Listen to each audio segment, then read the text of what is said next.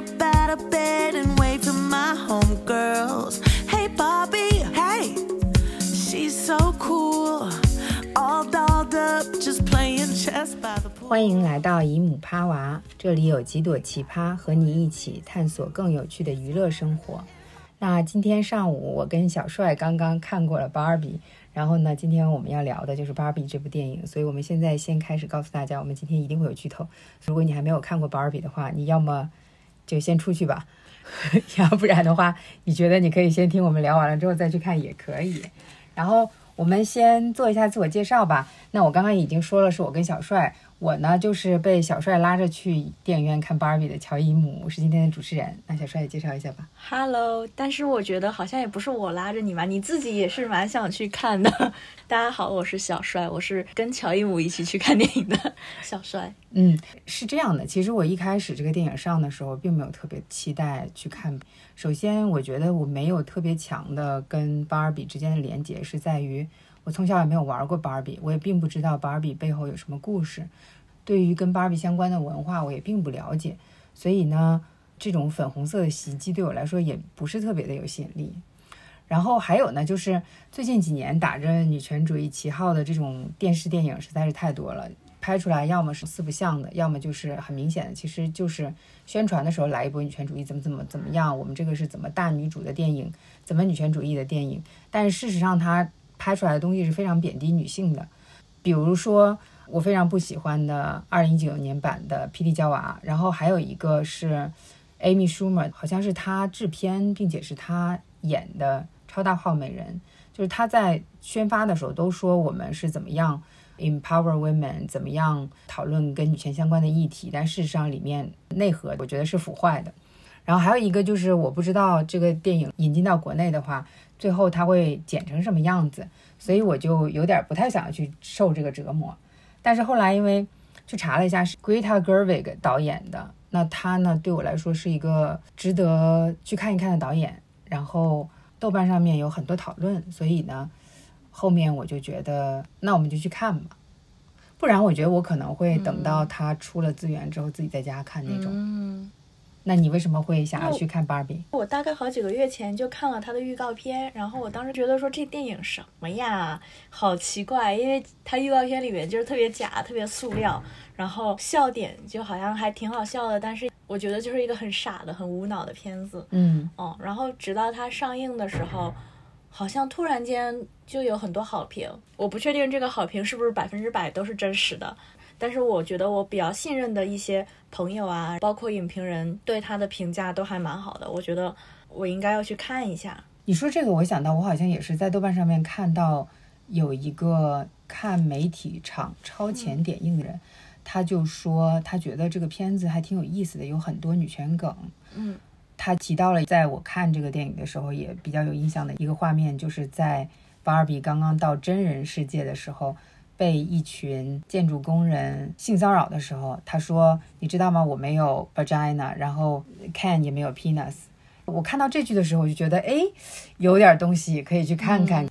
然后我也想问你，你从小有没有玩过芭比娃娃？是有的，是有的。我记得我们那儿当时有一个商场，是我们那儿大概二零零零年初那段时间吧，算是比较高端的商场。然后它的五楼是一个儿童专区。有一个很大的柜台，里面全部都是芭比娃娃，闪亮亮的。我记得我每次去那个商场，我都会求我妈给我买一个芭比娃娃。然后，因为当时正版的，其实在国内卖的还蛮贵的，我基本上只有过生日的时候，或者是圣诞节才能得到这么一套芭比。然后我记得我当时那个芭比特别珍贵，然后特别的珍视它，还要给它换衣服，然后它的小衣服也都是我亲手洗的。然后有很多很多套不一样的裙子，嗯，嗯然后还有一个是她的头发会从黄色变成粉色的，好像是因为温度啊还是什么的，反正是一个很奇怪的款式。但是后来其实他们都变成了那个 weird body，就是、哦、就被玩坏了吗？就在我很珍贵的玩玩玩玩玩之后，我发现没趣了，我就开始给他们剪头发，嗯，对，开始给他们用我的水彩笔化妆。然后自己给他们做衣服，然后做出来都很丑，所以他们最后都成了 weird Barbie。但是我基本上过了两三年级之后，好像就对他没有兴趣了。两三年级其实就是九岁、八九岁，嗯，之后好像就突然变得爱看书了呢。嗯，就变成了一个好学的孩嗯，子。对，我好像就特别不一样，因为我印象里面，我第一个娃娃是在我大概五六岁的时候，其实是捡的我堂姐的娃娃。哦，我们北方叫捡的意思，其实就是她已经穿不下的旧衣服送给我，我来穿，然后就叫捡。那我在捡她的衣服的时候，就捡了她的娃娃。但是这个娃娃可能是眼睛还是手什么地方有嗯不好，就可能是有残缺的一个娃娃。然后我玩了两天之后就被我爸愤怒的扔掉了，说这个东西不好。嗯虽然我也不能够理解为什么不好，但我确实是挺伤心的。我现在还能记得他穿了一套绿色的毛线衣，但他有点是类似电影开场的时候那些女孩玩的那种像小孩一样的娃娃。嗯然后大概是我已经开始进入青春期了吧，可能是小学五六年级，我们这个农村的镇上有开始卖这种盗版的芭比娃娃，可能就几块钱一个，然后他本身是带着一套衣服的。那我们也不可能买到适合他穿的衣服，因为农村没有这个东西的，所以我们都是自己去做衣服给他穿的，也是做出来特别丑。然后玩一段时间之后，可能这个头发就没有办法像嗯电影里面的那个 Margot Robbie 的那种非常顺滑、非常好的那种情况，可能有的就结在一起啦，或者是什么的，可能我们就把它剪了。嗯但我当时也没有其他人可以跟我一起玩这个假芭比，只有我自己玩，可能也玩了大概两三年的样子吧。我觉得可能一个是年龄的原因，像你说啊、你是大概两三年就对他没有那么大的兴趣了，不像以前一样，就是一定哭着喊着要一个芭比。在电影里面，Sasha 她说她五岁以后就不再玩芭比了，当然也有可能是夸张的啊。我可能大概是十二三岁、十三四岁的时候开始不玩它了呢。一方面是因为上初中之后开始比较忙了，要学习，而且要住校，我不太可能带着一个娃娃去住校。还有一个，我觉得可能他就有一个时间段，大概是两三年是对他感兴趣的。你的那个时间段可能是在六到九岁，嗯我可能就是十到十三岁，然后像 Sasha 可能是两到五岁这样子。但是其实我没有那个 Barbie 的文化语境，我不理解她的文化语境。她虽然是一个长得跟我完全不一样的娃娃，嗯我从来没有想过我跟她会有什么连接，我想要变成那个样子或者之类的都没有。我觉得我也没有过，但是他其实好像潜移默化的给我们说了，就是什么样是好看的。嗯，就包括我现在，我可能看到一个像芭比一样的女孩，我仍然觉得对我仍然觉得她就是一个完美的形象。嗯，你这样说很启发我是，我觉得可能从那个时候开始，我会对漂亮的衣服有一些渴望。哦当时我记得有一个阿姨一样的人，她帮我的假芭比做了一套很漂亮的裙子，哦可能现在说起来是那种什么小香风的一套裙子嗯一样的，我就觉得哇，这也太好看了，我也好想要一套。哦。但是我妈妈是不会做衣服的，嗯。镇上也不太可能买到那样子的衣服，而且我从小就是一个有一点胖的小孩儿，很难穿成那种很漂亮的 Barbie 一样的、嗯。的形态。除了这个漂亮衣服之外，身体方面可能对我来说，我会觉得这个就是假的，嗯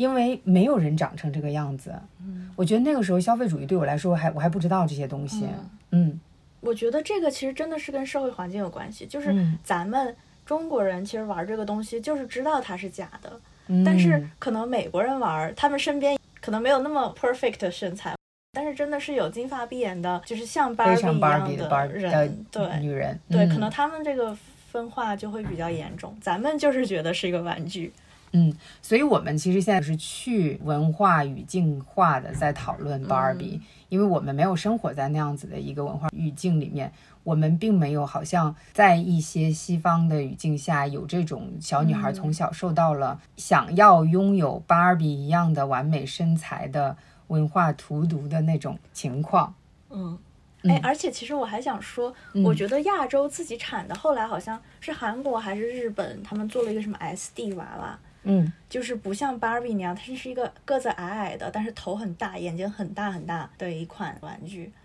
然后我记得我当时也特别喜欢，然后它好像就更符合亚洲人对于完美女孩的那种期待，就是眼睛特大，然后嗯身材就是小小的。但感觉她那个又有一点像是小孩儿，嗯她不是一个女人，她是一个小孩儿。对对对对，是，所以我觉得那个东西就更像是在电影一开场的时候，这些小孩砸的那种娃娃。但那个东西我就没买，因为眼睛太大了，有点吓人。他出来的时候，我已经过了玩娃娃的年纪了。OK OK，哦，对，我们忘记了我们播客的传统，就是一定会念一下这个豆瓣简介。嗯所以，那我现在就来念一下 Barbie 的豆瓣简介。在芭比乐园里，各种各样的芭比和肯每天都过着童话般百分之百完美的生活。但是某一天，Barbie 她是马格特罗比饰演的，发现自己的生活开始有了变化，比如她的一天不再一帆风顺，她开始思考死亡的意义，甚至她的双脚也不再是完美的高跟鞋型，她竟然脚掌落地了。接连出现的不完美打破了芭比乐园的平静，意识到存在感危机的芭比被迫前往真实世界探寻真相。肯·瑞恩·高斯林饰演的也一路同行，一场大冒险就此开启。我觉得这个豆瓣简介其实还算可以，没有特别的失真。它就是相当于给了一个 introduction，然后我们知道电影开场大概是什么样子的。然后后面发生了什么，你就要自己去看了。对，所以我们今天看完了，现在新鲜的，你觉得这个电影《Barbie》到底在讲些啥？我觉得他其实在讲一个特别美好的幻想，嗯，就是从 Barbie Land，Barbie Land 已经是一个很幻想、很乌托邦的世界了，创造了一个回到现实生活中，然后又把现实生活中的人带去 Barbie Land，把一个被男权腐蚀的 Barbie Land 又改回原来样子的一个美好的幻想。但是其实现实生活它并没有怎么样的在说，嗯，嗯，它只是 Barbie Land 从好变坏再变好的一个过程。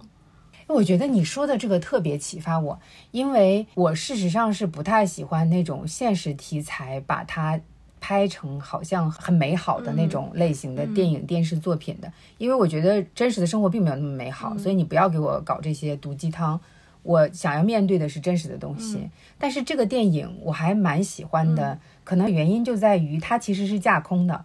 就我已经非常明确的知道这就是假的，嗯这一切都是假的。从 Barbie Land 开始，到真实世界里面那些非常愚蠢的美泰高层，到最后再回去用非常简单的、轻松的、讽刺的、搞笑的这种形式，把 Barbie Land 从 Kingdom 再变回 Barbie Land 的时候，所有的那些东西，它都是假的。所以嗯。你把它说的再美好，我也能接受，因为它就是个童话。的确是这样，嗯它的整个音乐，然后整个布景，包括演员的演技，都是那种充满了浪漫的、喜剧的、糖果色彩的，对。就是很虚假，但是很有趣。嗯，我觉得 Barbie 她可以带入的，其实你可以是一个像 Sasha 一样的青春期的小姑娘，呃，一个比较难搞的在青少年时期的女孩儿，生活处于急速的变化的这种类型的女性，以及 Sasha 的妈妈。好像我的工作也没有什么意义，我这一辈子也不会有什么巨大的成就，然后我的家庭生活一帆风顺，但是过于平静，就像一潭死水一样。我开始觉得悲伤，然后我开始去想一些之前根本不会去想的事情。我觉得她也可以代入。然后更小一点的女孩，当她在探索她在这个世界上的位置的时候，其实也是可以代入的。嗯，这么一个女性进行自我探索的故事。如果这样，中产女性精英也可以带入芭比的角色。嗯，中产女性精英应该是最容易带入 Barbie 的吧？就是我，I can do everything，I、嗯哼，really can have it all。对，嗯，最后都可以有 vagina 那他肯定是可以 have it all。然后还有就是，我觉得它是一个关于母女关系的电影。如果之前有做过一点功课的话，其实里面有出现了两对母女，一对母女就是刚刚我们说的 Sasha 跟她的妈妈，她们其实是少数族裔的。我觉得应该是拉丁裔的一对母女，然后他们在女儿青春期的时候遇到的母女关系之中的一些问题，嗯以及 Barbie 这个娃娃，就是因为她的妈妈 Ruth 在 Barbara 小的时候，看到她在玩的娃娃都千篇一律的，好像在培养她成为一个母亲的时候，在一九五九年第一个 Barbie 发行出来的。第一个 Barbie 其实就是最一开始的时候，像天启一样降临在玩娃娃的这些女孩中间的那个穿着黑白条纹泳衣的那个 Barbie，、其实就是在陪着经典 Barbie 夺回 Barbie Land，嗯陪她找寻自己的这个过程之中，Sasha 母女之间的关系变好了。虽然说并没有特别多的那种很复杂的母女之间感情的描写，但是她有点到一些这个部分。然后其实也有一些 Ruth 在讲 Barbie 历史的时候有带到的一些跟 Barbara 之间的这种感情跟历史。嗯我是感觉 Ruth 在最后跟 Barbie 说的那个话，比较少母女的感觉，我觉得更嗯像是一代女权主义者对下一代女权主义者说的话，就是没有母女之间那种很强的纷争感、矛盾感、冲突感，可可能少一些。我觉得更像是一代人给下一代人的一个传递。我觉得可能是因为他们两个都是成年人的角色在嗯说，就好像我的女儿现在已经是一个成年人了，嗯她想要做什么样子的选择都不需要再来问我的想法跟意见了，嗯，她需要的其可真是个好妈妈。她只需要我的支持嗯就可以了。但你如果说她是老一代的女权主义者对新一代女权主义者的期许的话，我又觉得她当时说的非常个人化的东西，嗯。好像还稍微少了一点什么。嗯。刚刚我们也提到了 Barbie 的历史，它是一九五九年出来的。其实小帅之前也有讲 Barbie Land 的那个感觉，就是给我的感觉，整个就是很虚假的，嗯。一个像你刚刚说架空世界的感觉，因为包括它的海浪看起来是一个塑料做的，然后它的房子也是我们平时玩的玩具一样，就是都没有玻璃啊，包括他的一些演技，什么喝饮料都是 里面也没有水，对，你直接往嘴里面倒，刷牙也不会把那个牙刷放到嘴里。哦。但是一开始第一个让我笑的笑点就是他拿那个梳子梳头，然后那个梳子的尺寸是很大的，就是跟他的身体比例是不符的。这个就是真的芭比的玩具的梳子，就是这么大，所以我就笑出来了。他的一切都是一个很塑料化的世界。都是一个安排的世对，都是一个。安排，然后包括 Ken 的那个腹肌也都是画的很明显。哦，对，看，其实我一直没有办法离开他的胸部，就是有非常深的乳沟。呃，对对对，一看就是画的那种。哦，哎，这个我不懂哎，我还真觉得那 Ryan Gosling 是得多用力才能维持那么深的乳沟，原来是可以画出来的。就画的阴影嘛，就像你化妆修容一样啊。因为化妆我也不会，所以我不懂这个东西反正。就是都是假的。啊，给我的感觉就是因为结合到芭比它出来的这个背景是在一九五九年，那其实如果了解这个时间背景的话，大概是在一九六四年的时候，贝蒂弗里丹写了美国女权主义非常重要的一本书，叫做《女性的奥秘》。这本书里面其实主要在陈述的就是中产阶级家庭主妇。那他们都是住在郊区的，他们遇到了很多心理、精神各方面的一些问题。贝利·弗里丹给出的解决方案就是他们需要工作呀，他们需要实现自我价值。那结合到 Barbie 她在一九五九年出来的这个时间点的话，就会让我觉得这其实是一个中产阶级郊区家庭主妇对于美好生活的一种自我投射。嗯，因为你也可以看到 Barbie 她是一个成年的女性，她身材特别特别的好，包括在电影里面。Ruth 她自己也说了，你们都没有想到设计出 Barbie 这样子的一个娃娃的人是一个只有一米五几的老太太吧？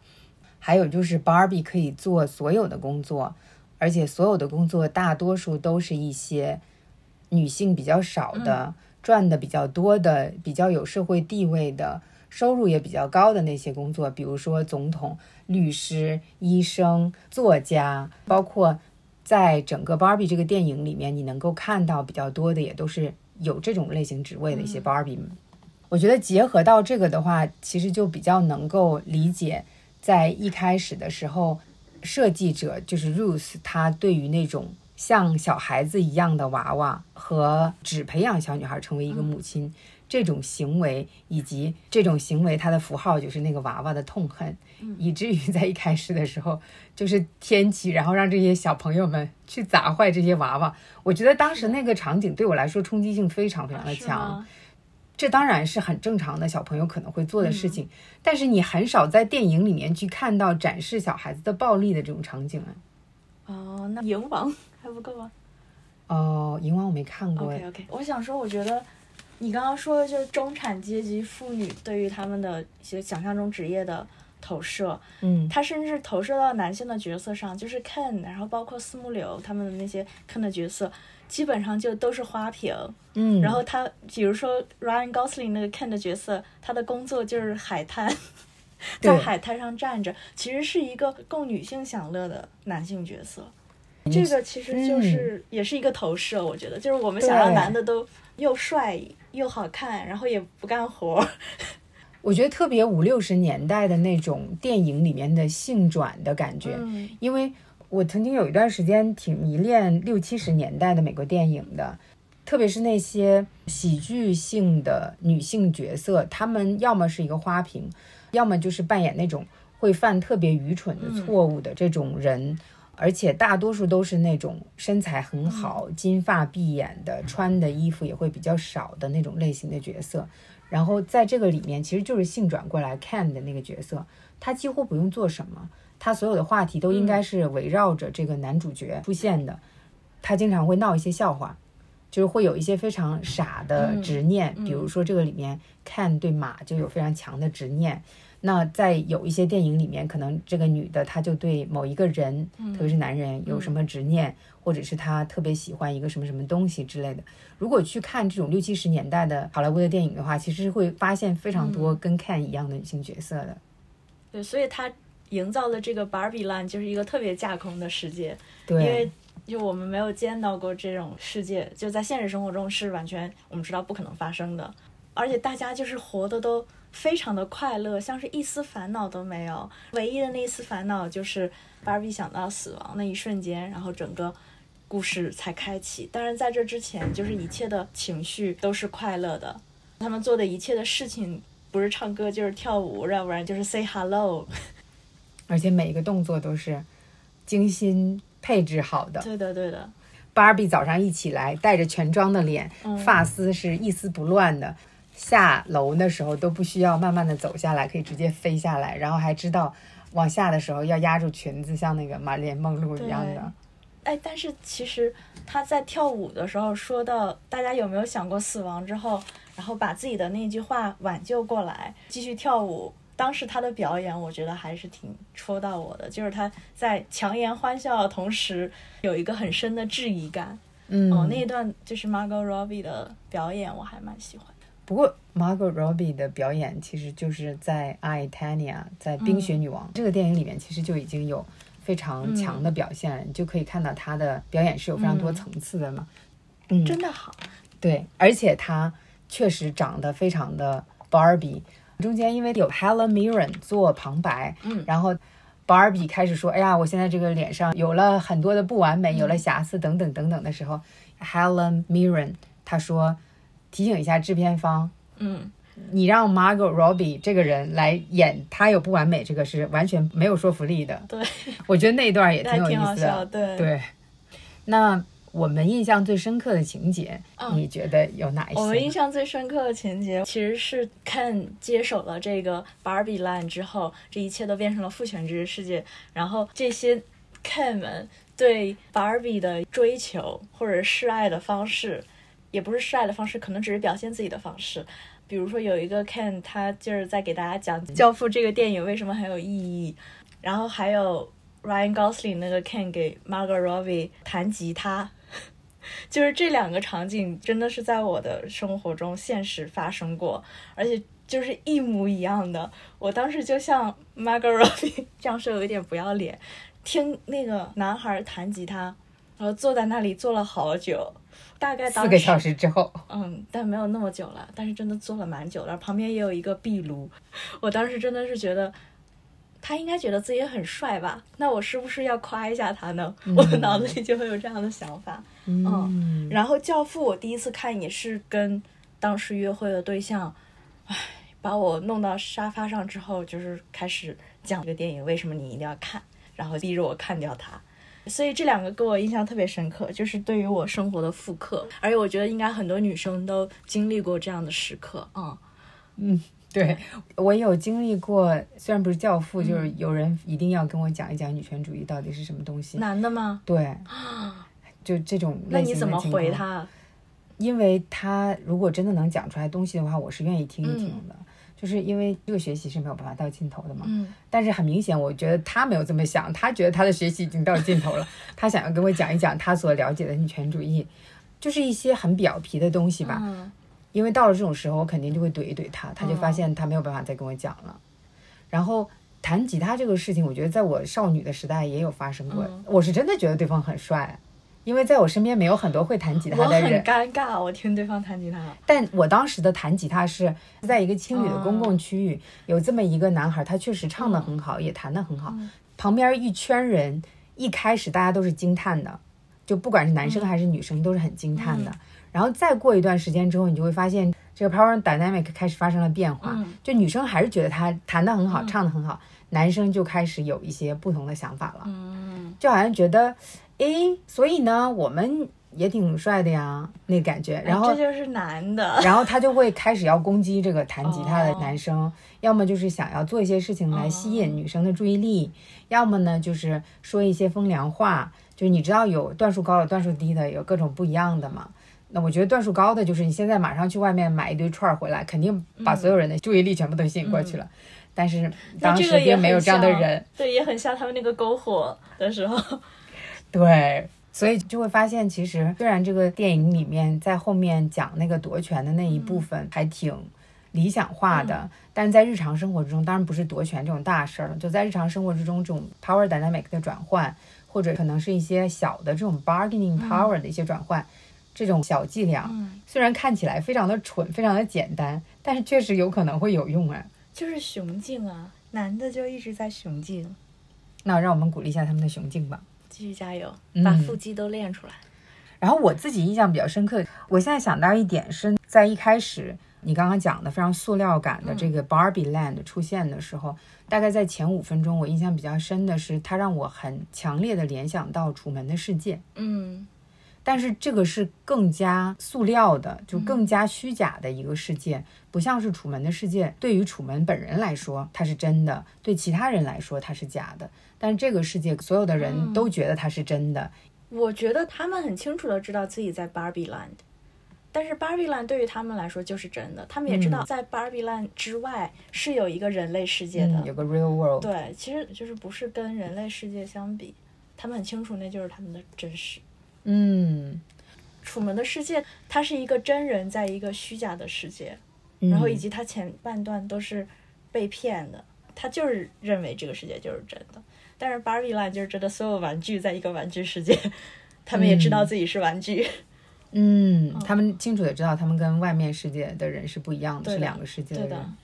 然后我还有一个我印象比较深的，其实我刚刚已经提到过了，就是在 Barbie 她穿着他们 Barbie 的衣服跟 Ken 一起到了真实世界以后，收获了非常多男性的目光，并且感受到了他自己也没有办法理解是从哪儿来的威胁的时候，他走到一个建筑工地前面，因为他说前面就是建筑工地，所以我到那里一定可以收获很多的女性力量。结果全部都是男的，都说一些性骚扰的话，然后他就说了一句：“他说我没有 vagina，嗯看是没有 penis 的。”然后这些人就有一点晋升了的感觉。嗯然后这个一方面当时对我来说是非常大的一个笑点，就你说的那个梳子的那个部分，嗯对我来说是因为我没玩过，我没有这个嗯 context。但是这一段儿就觉得特别特别有意思，一方面是很讽刺的，另外一方面是我不知道是不是每一个人都有这种类型的人生阶段啊，就是当你开始去理解了女权主义，开始发现这个世界一直在规训你去做一个温顺的、讨人喜欢的女性的时候，可能有一些人，比如我自己，我就会喜欢去说一些跟做一些冒犯人的话跟事儿。嗯它的效果就是非常显著的。比如说，你把男性可能会对你说的话去对男性说，他有可能马上就闭嘴了；嗯。或者是你去做一些有一点冒犯的举动，他可能马上就觉得你要么是疯子，要么你就是一个危险人物，他就会离你远一点。所以当时那个笑点其实是很直接、很简单的嘛，但是这个行动对于我来说就是很好的，就是当你在遭遇一些其实是在侵犯你的东西的时候，假如你在那个时间有这样子的精神力可以做的话，你可能有一些其他的方法，其实是可以迅速让你 self empowered 的。就这些话语，嗯，它是冒犯性的，可能在某一些文化语境里面，但是它是对你来说非常的有自我赋权的性质的。啊，我很希望能当这样的人，但是我反应不过来。就是当我反应过怎么反击来的时候，可能已经是半夜了。就是我是躺在床上想，我当时应该这么说。我在现场那个情况下，我真的很难反应过来怎么回击。我觉得，嗯，还需要多看一看别人的案例，学习一下。嗯，我觉得有时候也是要主动出击的，就是是不要等对方来冒犯你，可以先去冒犯一下别人。哦，那我还真的没怎么。下次可以试试看。嗯是是是是。嗯，那还有什么其他的你印象比较深刻的情节吗？我觉得还有一个印象很深刻的就是他对于美泰这个公司的描述，因为美泰就是芭比娃娃的生产的公司嘛，它在这里面的办公楼就是一个很典型的 corporate 办公大楼。里面的整个要刷卡设计进去的，对对，要刷卡进去，然后里面电梯啊什么都是那种冰冷冷的设计，在他的很多 executive 在开会的那个房间里面，就是一推门进去，里面全部都是男的，在讨论说我们要怎么用芭比娃娃来赋权更多的小女孩儿，让更多小女孩有梦想啊，不啦不啦不啦。我觉得就是一个很真实的描述，因为好像嗯很多商业性的公司，他们的 executive 们，嗯基本上都是老白男，然后他们在随着女性越来越多有自主的意识，以及在消费市场上占有更多的选择权，这些老白男就在想办法来讨好这些女性消费者，但是他们也无法从根本上理解大家。所以其实他是不懂的。对，就像影片最后，Sasha 的妈妈她去跟 CEO 提出她自己的提案的时候，CEO 马上就说你这个想法不行。但后面的 CFO 算了一下之后说这肯定会卖钱的，然后他马上就说行。其实他们并不需要理解，对，他就只要有一个 business model 出来了之后，先去 test 一下，说能赚钱对，那马上就去卖就可以了。他也不需要理解，因为所有的东西都是 established，他已经有一个 institution 了。是的，甚至其实我觉得这部电影也是这样出来的呀，因为好莱坞的有话语权的大部分也都是老白男，然后你这部电影之所以可以被 green light，也是经过了不少老白男的同意。这些老白男的目的其实也只是卖钱而已。嗯，对然后我还想说一下，就是这个电影他们描述的这个美泰公司里面这些男的的效率极其低下，然后分工极其不明确，也是一个我觉得刻板印象中一个国际大公司的 赚很多钱、年薪好几百万美元、几千万美元的这些人的特点。就是大家可能赚到很多钱，但是每天开会的内容就是传话游戏。对，那个地方的隐喻性质实在是太强了。然后我这里有比较过度解读的一个部分，就是因为一开始接到 FBI 的电话的 Aaron 是一个男的嘛，Aaron 很明显他是一个最底层的接线员，然后他跑到 all the way to the top，嗯，去到那个 executive 他们的办公室里面之后呢，他讲他的这些东西，最后他居然在 CEO 的旁边也有了一个位置。我其实现在在想，就是假如她是一个女的呢，是不是 CEO 都不会让她张嘴呢？嗯，然后还有一个部分是我自己也觉得印象比较深刻的，但这个我之前已经被剧透过了，就是在 Barbie 到了真人的世界之后，她有一次坐在一个公交站的旁边，旁边是一个老太太，Barbie 在那儿暗自神伤之后，她看到了旁边这个老太太，她对老太太说：“你真的很美。”然后老太太说：“我知道。”就整个那个画面其实是挺美的，嗯，这是 Barbie 在这个电影里面第一次见到一个老年的女性角色，因为她之前在 Barbie Land 见到的全都跟她同龄的很美的女孩，她没有见到过老女人。当她第一次见到老女人的时候，她是没有带任何的社会的规训，或者说这种嗯对于美或者不美的偏见的。嗯，所以当她看到这样一个女性的时候，她会说你很美。我觉得是一个发自内心的对于美的赞扬。嗯，这个地方对我来说，一方面其实我已经看到别人说，当时坐在那里的那个老太太，她就是 Barbara，就是 Barbie 本人。因为当时创作芭比娃娃的 Ruth，她就是为了给自己的女儿 Barbara 做一个不一样的娃娃来玩儿。她把这个娃娃命名为 Barbie，就是因为她是 Barbara 的昵称。我还有一个点就是，我很喜欢这个老太太对她说：“我知道。”嗯然后我作为一个 overly confident 的人，我也会这么干，肯定跟这个里面不太一样，因为我觉得 Barbie 当时在遇到 Barbara 说这句话的时候，她事实上是真心的在说，我觉得你很美。但是在社交场合，如果有人会这样说我的话，我就会很直接的说我知道。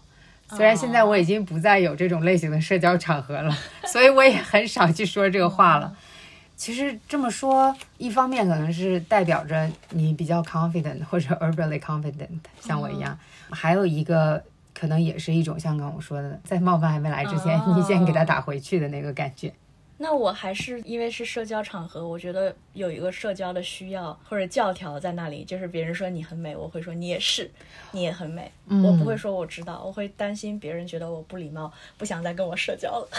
假如我说了一句我知道这种类型的话，男的他可能就不会再跟我继续说了。他有一个好像一击毙命的那个。嗯，男的我一般，男的我一般反应还挺冷淡的，但是我对女生基本上都是啊，你也很美这种。对，这个让我想到，就是在一开始的时候，Barbie Land 里面，大家打招呼以及互相夸赞的方式，就非常北美社交的那个感觉，就是其他的东西都很塑料感，对吗？但是那个社交对我来说，就是我就见过这种类型的社交，就它就不是一个，但它就是塑料的社交了。但我觉得他们也是塑料的呀，说一圈你很美，然后夸一圈之后，你会发现你还是不了解这个人，就像两个 Barbie 没有互相了解。是的，哦，其实他介绍的那些停产的芭比，我觉得也很有意思。嗯，就是其实他还是把这个电影当做一个很强的芭比的宣传片在做的，嗯，让大家看一下，说你看我们之前做了很多不一样的芭比，这是我们公司的历史。对，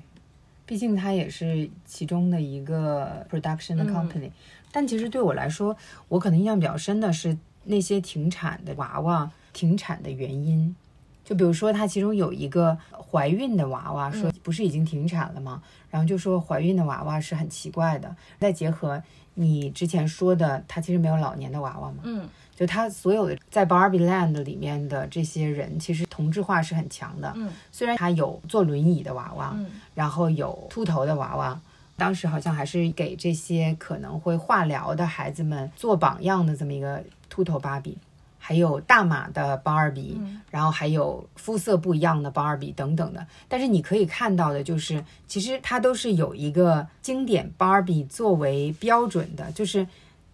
美的标准。首先应该是 Margaret Robbie 那种金发碧眼白人 Caucasian 女性，然后再去衍生出来其他的。你也可以看到，它是每一种 diversity 有一个代表那种类型的。我觉得是这样，我觉得 Barbie 的定位其实是 role model，嗯，所以他每个人都是 stand out，不管他是坐轮椅的，他是秃头的，他是律师，他是医生，还有他就是一个金发女孩，但是她都是 stand out，她不是一个泯然众人的普通人，所以我觉得那个怀孕 Barbie 可能跟其他的 Barbie 相比没有那么 role model，因为其他的 Barbie 都是不然是事业有成的，不然是有一个非常鲜明的自己的特色的，有一个自己的爱好的。但是怀孕 Barbie 的特色就是最本质的一个女性的生育功能，可能消费者不买账这一点，我猜。但我刚刚在想的就是，那么比如说大码 Barbie，嗯，它的其他的东西是什么呢？那可能就是要有一个背景。大码芭比也是，就是近几年有了大码妈的，有了一个关于身材的讨论之后。它应市场的需求而生的东西，对，所以我意思就是说，大码芭比它除了是大码之外，你刚刚讲它应该有个背景故事，比如说它应该有一个爱好，或者有一个自己的 profession，有一个专业。他的外表就已经是他的特别的地方，自信呀！我跟大家都长得不一样，但是我如此自信和快乐，也能快乐在 Barbie Land 生活，跟轮椅 Barbie 一样，就是虽然我坐轮椅，但是我也是快乐的 Barbie Land 的一员。所以，就这种类型的，以每一个 diversity 抓出一个 role model 的这种行为，其实我觉得就是一个把不同奇观化的一种行为。嗯，它相当于是在呈现说，你看这些东西我们都有，就跟一开始 Barbie 去跟美泰公司的 CEO 对话的时候，他就说：“我知道你什么意思，我们可曾经有过两个女性 CEO 呢。”就那种类型的感觉，就是。我有这个东西，就相当于我要打一个 tick。嗯，就代表我 care 你们这些群众。但事实上，他那个 role model 是不能有交叉性啊，就是当你坐了轮椅之后，你还想要得诺贝尔奖，那可能就不行了。你要的就是太多了。对，就交叉不了了。我们只能是呃，要一个健全人嗯获得诺贝尔奖。那可能有色人种获得诺贝尔奖，这种都已经是他们脑力风暴到头了，就嗯最多可以到达的一个位置了。对，好的，那我们下面来讨论一下我们嗯印象比较深刻的人物吧。我印象比较深刻的人物的话，一个是那个 Weird Barbie，因为他是我很喜欢的 Kate McKinnon 演的，是 S N L 的一个老的 cast。他给我印象最深刻的就是他一直在劈叉，我这个劈叉功能非常强，因为我最近在练劈叉。我觉得他好厉害，就是在墙上随时就站在那儿开始劈上了，以及这个设定我觉得还挺有创意的，就是说现实生活中的小孩儿把这个 Barbie 玩坏了之后，他在 Barbie Land 也就变成了一个 Weird Barbie。嗯然后我觉得现实生活中的小孩很多都会把 Barbie 玩坏，最后，嗯，都会变成一个 weird Barbie。对对。对对对，都会变成一个 Weird Barbie，然后挺真实的，好像，所以你有几个 weird Barbie？好像就一个，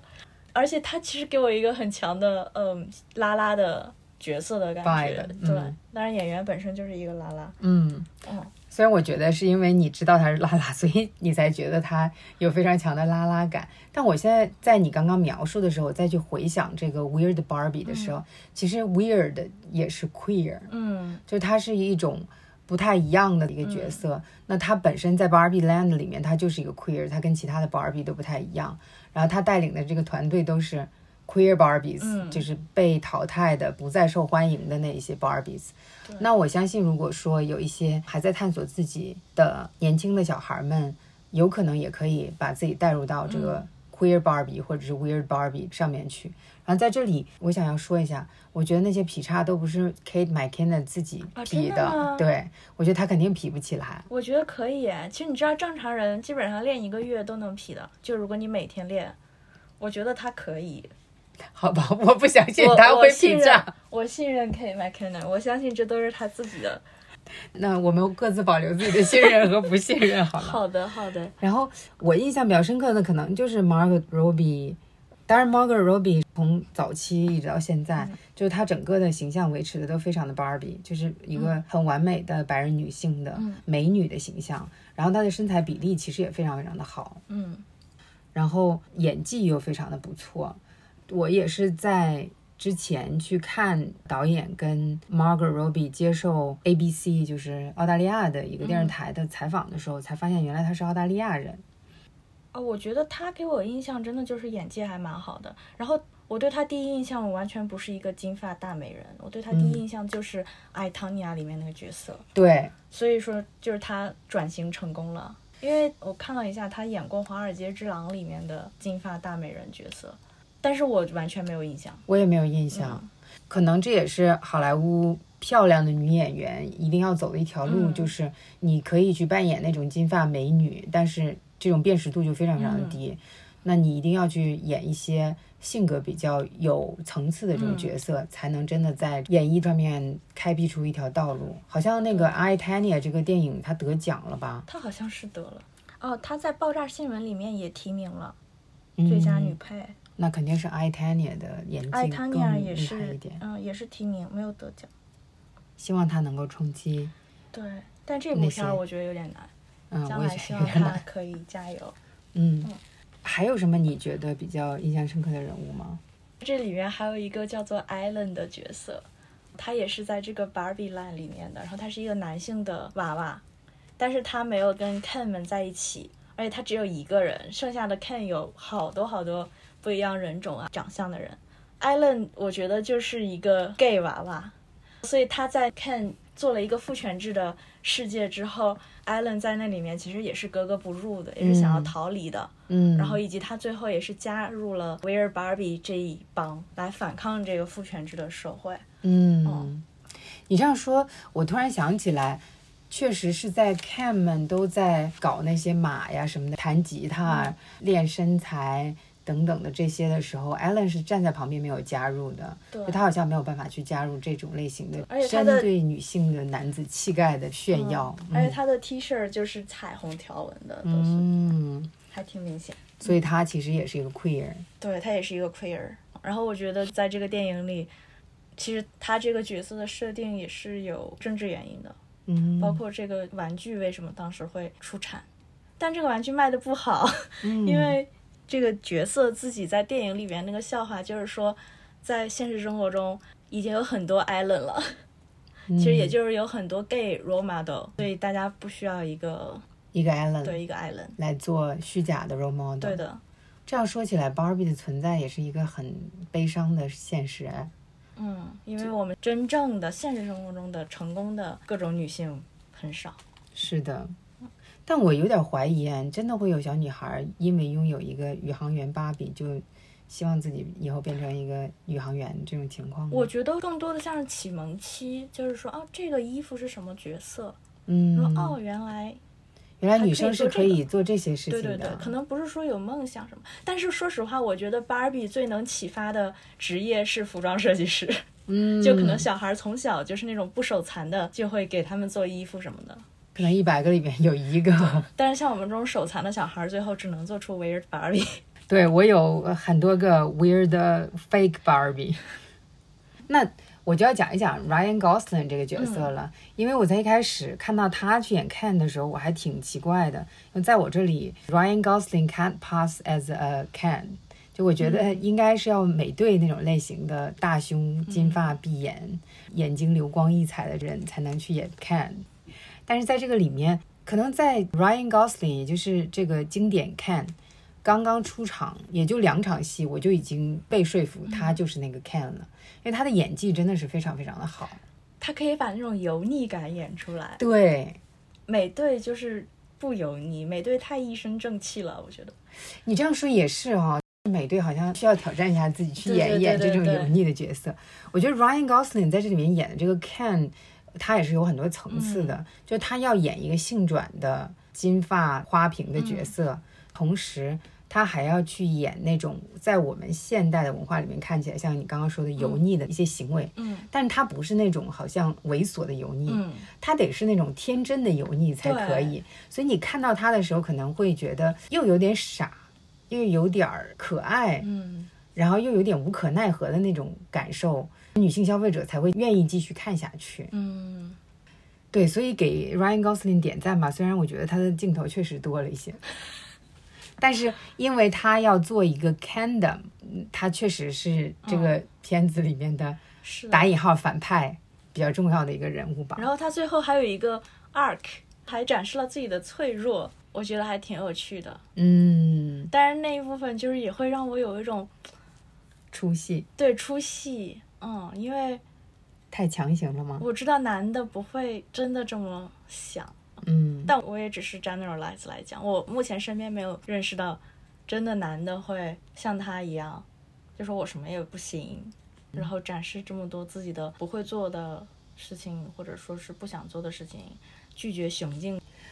其实那一段对我来说不是很 convincing，嗯，就不是特别有说服力，是因为那个时候真实世界跟 Barbie Land 已经产生了交融，嗯然后真实世界里面的 Sasha 的妈妈在这里面产生了一个非常巨大的作用，嗯使得所有被洗脑的 Barbie 都醒过来了。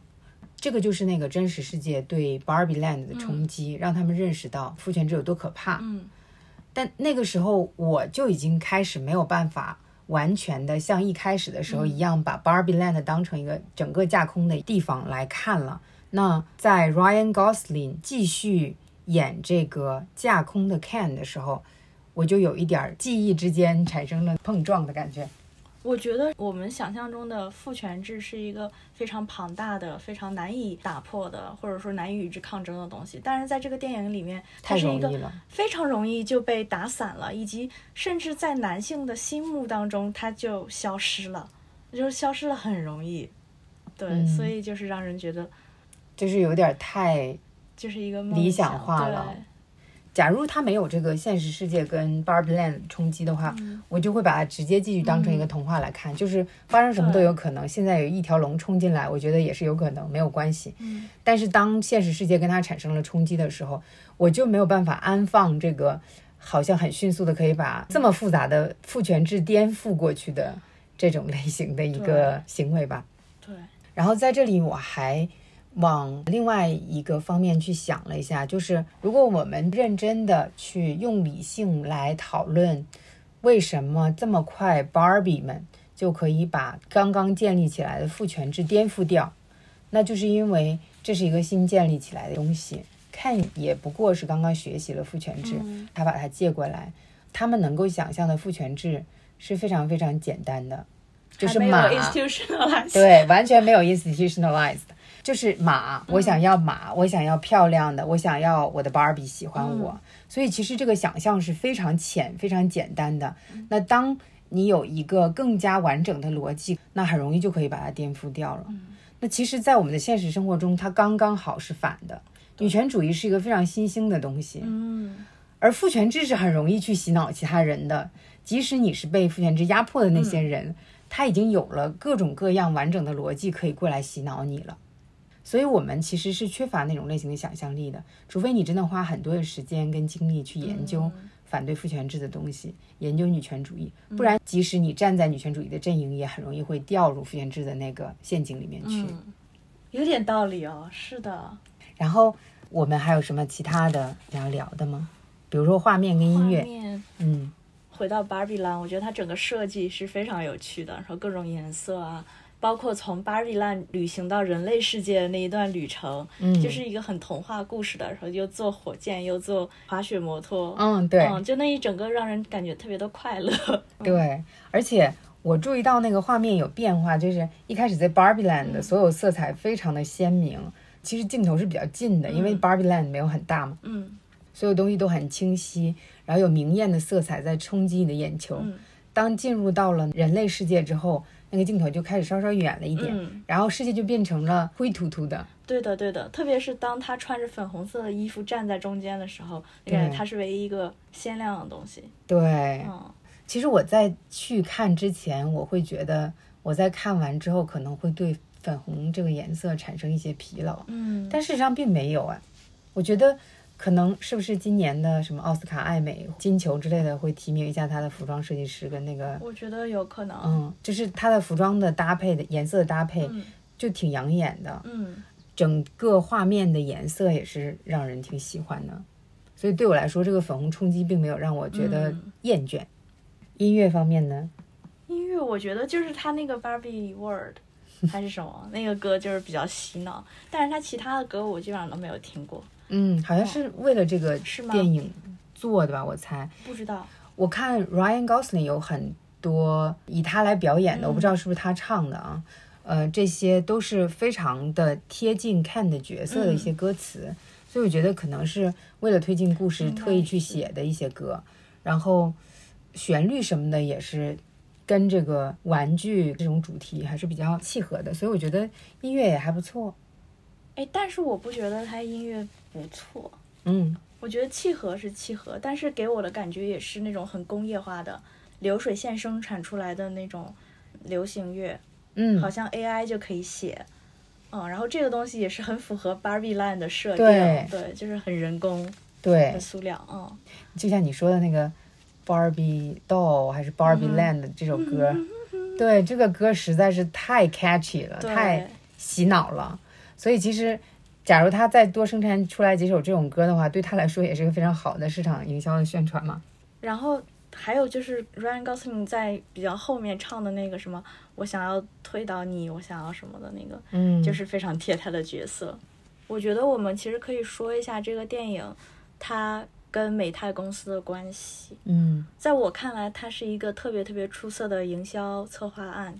因为 Barbie 其实。是在前几年是受到很多冲击的，就是因为各种各样的女权运动，然后对这个娃娃的造型，对这个娃娃的存在的意义产生很大打击，嗯，所以它销量势必下降了。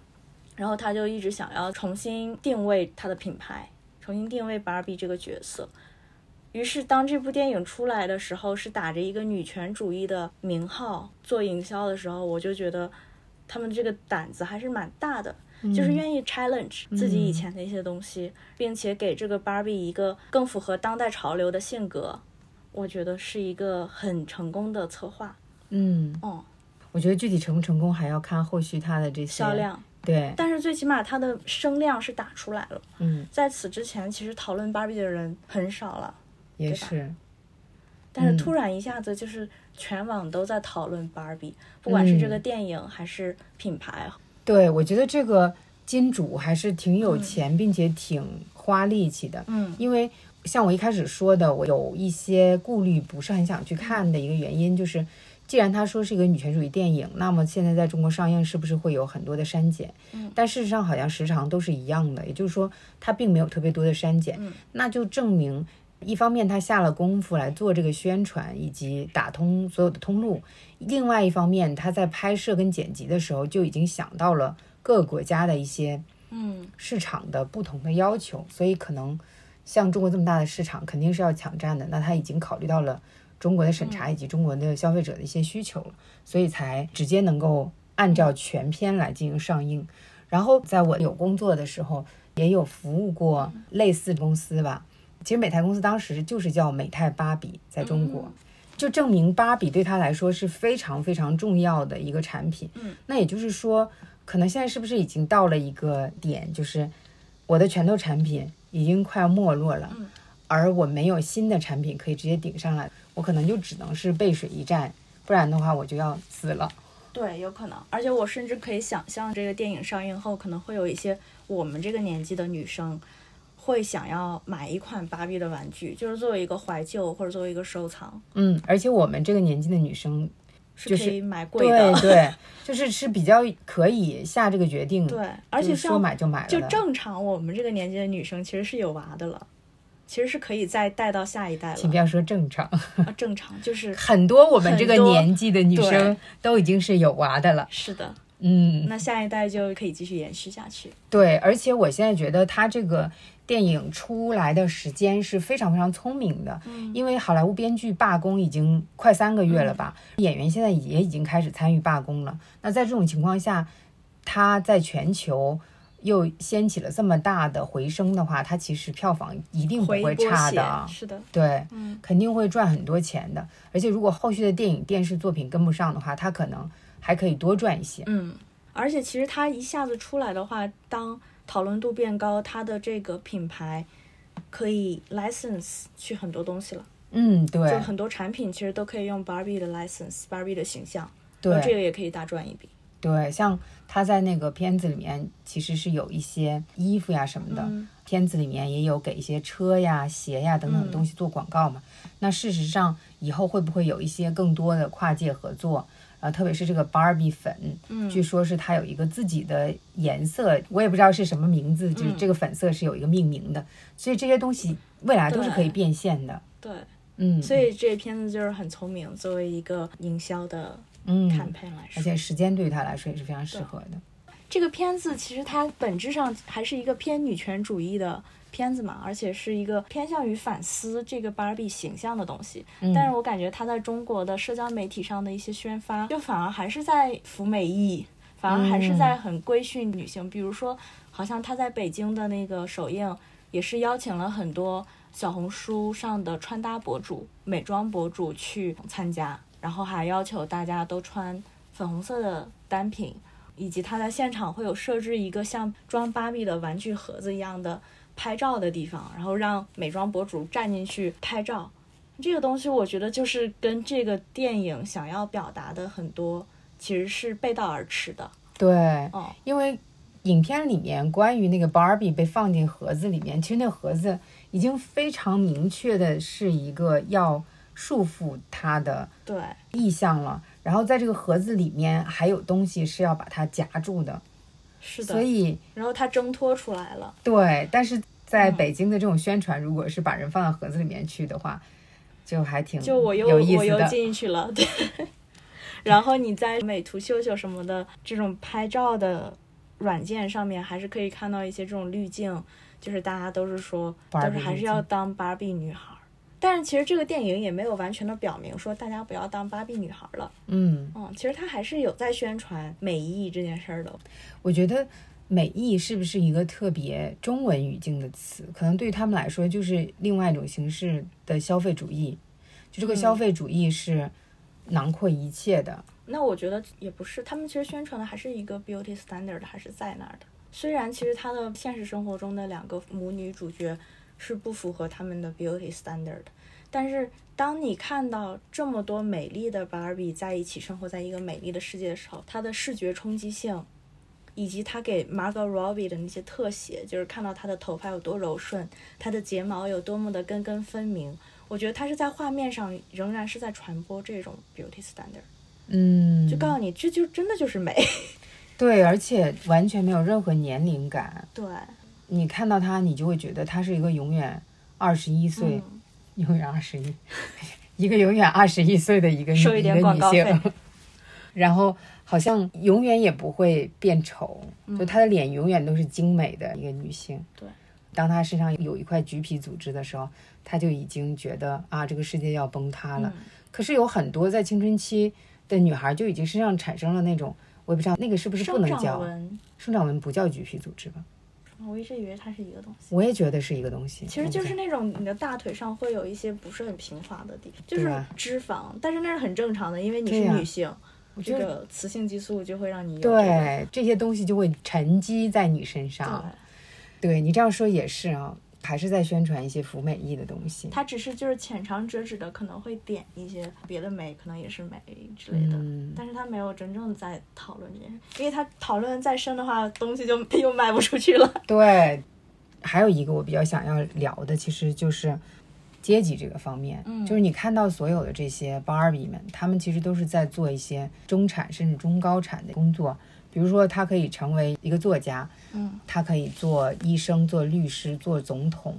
形成整个国会。但是并没有去呈现说 Barbie 也可以做清洁工，有建筑工人。但事实上并没有女性 Barbie 建筑工人的很多的镜头哦，啊。没有很多镜头，就主要真正在 Barbie Land 里面起最重要作用的这些人，还是还是这些中产级以上的女性的 role models。所以其实就阶级这个方面，他几乎就没有在讨论。对啊，我的纺织女工去哪里了？所有的衣服是从哪里来的？对呀、这衣服都从哪儿来的？没有，嗯然后清洁也没有。他有说建筑工人，其实我都没有印象，所以你你有印印象，我有印象。反正就是希望所有的女孩都要朝中产及以上的方向去发展。那岂不是就是说我们在想象的时候就没有办法想象我，假如有一天我没有办法，就只能去做一个不中产的嗯人的时候，是不是我的生活就没有意义了呢？我就不符合这个 role model，不符合就是我对我自己的期望，甚至是对对。嗯然后还有就是，虽然我们刚刚也讨论了这个里面它有一些非常非常微小的，并且隐藏的非常巧妙的 queer 的因素，嗯它其实是没有这种 openly 的拉拉的角色的。嗯，Barbie Land 里面全部都是女的，那么多个女的，一个拉拉都没有吗？我觉得不可能啊！而且连像 Kate McKinnon 这种类哎但是型的人，我觉得她就是拉拉，她在这个里面就没有表明出来她到底是她那个发型，我觉得很明显。她有一个两边剃光的发型，对这个我们之前有讨论过，就是像那个好莱坞的 T 的发型，是不是就是好？莱坞剃发型啊。啊、但是呃，没有，就是很明显的表明。对他其实就没有真的在讨论嗯这个、他的 diversity。但是我会觉得哈，Barbie Line 它是一个去性化的东西，就是好像不能这么说？对你，你可以说它是一个去性化的东西，但你不能说它是一个去性别化的东西。嗯去性 slash 别嗯化的一个地方，是因为虽然 Ken 和 Barbie 两个人是男女朋友，嗯他们并不知道要做什么，但是他们是有一个关系在这里的。就是 Barbie 他们是只有异性恋关系的，是没有同性恋嗯但的关系是他们的关系不是自发的，他们关系是生产商把他们放到一起的。但是如果自发的话，好像是没有感情的。对他们确实是没有感情的，对它是一个被安排的关系。但是那这个不就是说美泰的这些是的，高层们，我不认为他们没有想过，可能嗯就是为了怕得罪一些消费者，就不敢放这个拉拉，是。的，不去设计一个拉拉的嗯。Barbie。所以，那么拉拉的小女孩呢，她在探索自己的人生，她跟世界的关系的时候，是不是就会觉得没有 role models？所以其实总体来说，就是他所有的交叉性都做得不好，他的 diversity 可能都是有代表的，但是他没有这种有交叉性的 diversity 的代表。然后她的想象力是非常缺失的，她只有非常浅表一层的想象力，就是女孩的 role model 只能是在中产阶级及中产阶级以上的这种类型的职业里面出现的。美美的、瘦瘦的，嗯，可以 have it all 的这种类型的女性，也就是说，你可以成为一个总统，然后你同时还在现实生活之中你要有小孩，然后你还要美美的，你还要让你的生活每一天都像一开始 Barbie Land 那个样子，就是快乐的不行，没有任何的一刻你是会想到死亡，然后你的脚跟会落到地上的那种情况。那我们的评价呢？我们的评价，我觉得十分满分制的话，我会给他七点五分。嗯嗯，因为它整体的故事，我觉得还是有一点幼稚，可能对我来说，而且很多点，我觉得它没有讲到我的心里去。很多地方它其实可以讲更多的，比如说那对母女的关系，以及那个母亲跟芭比之间的关系，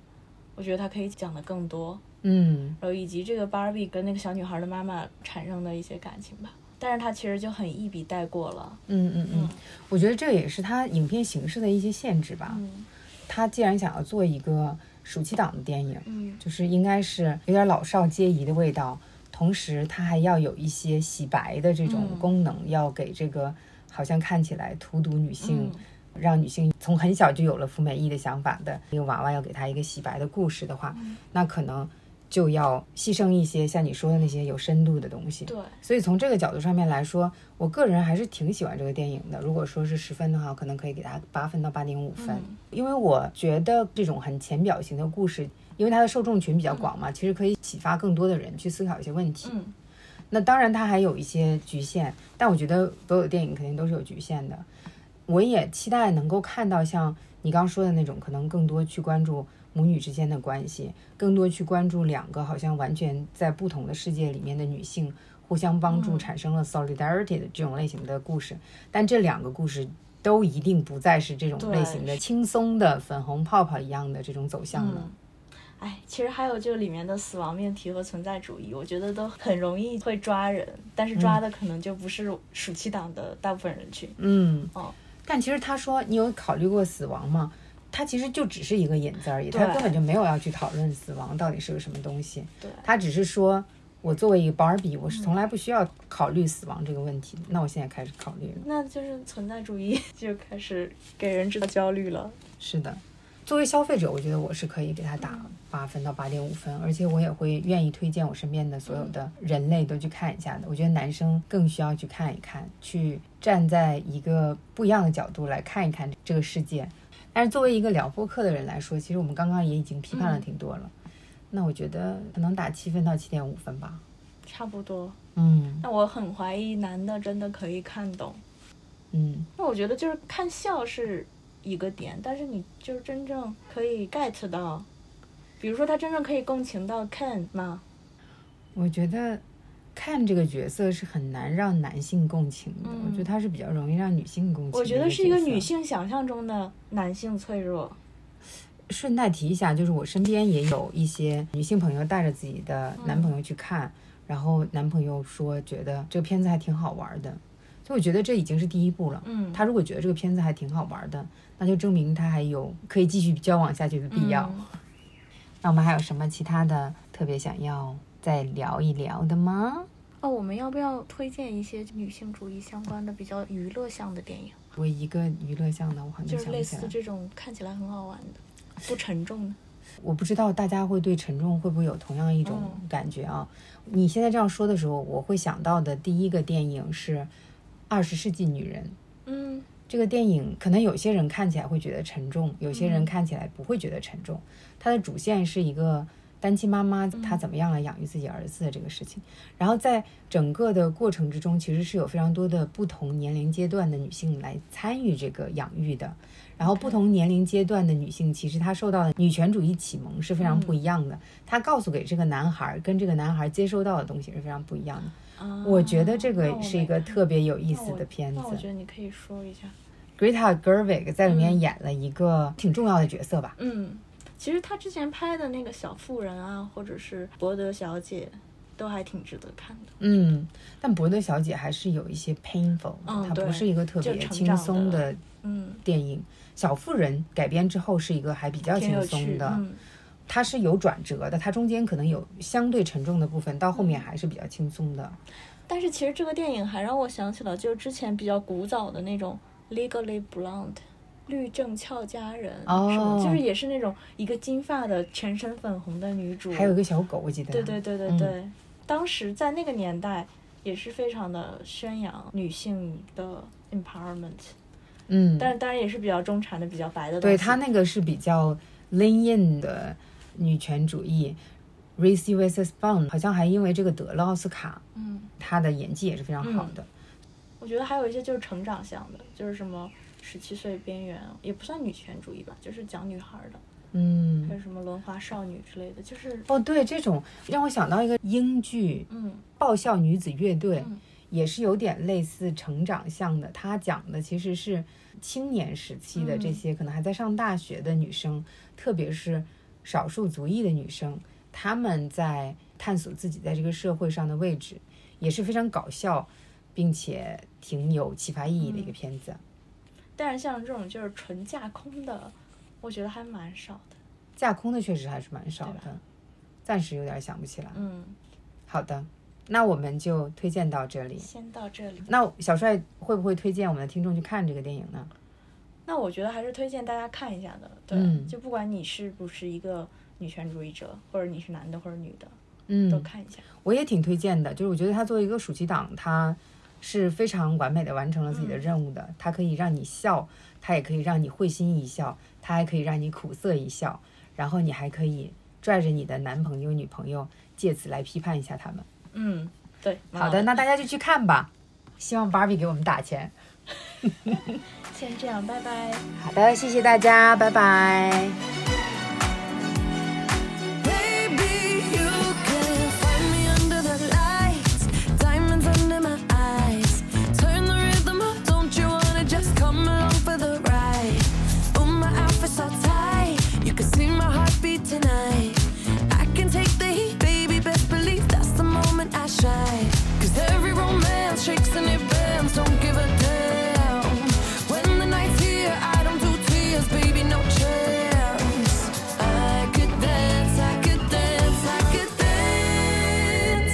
touch me.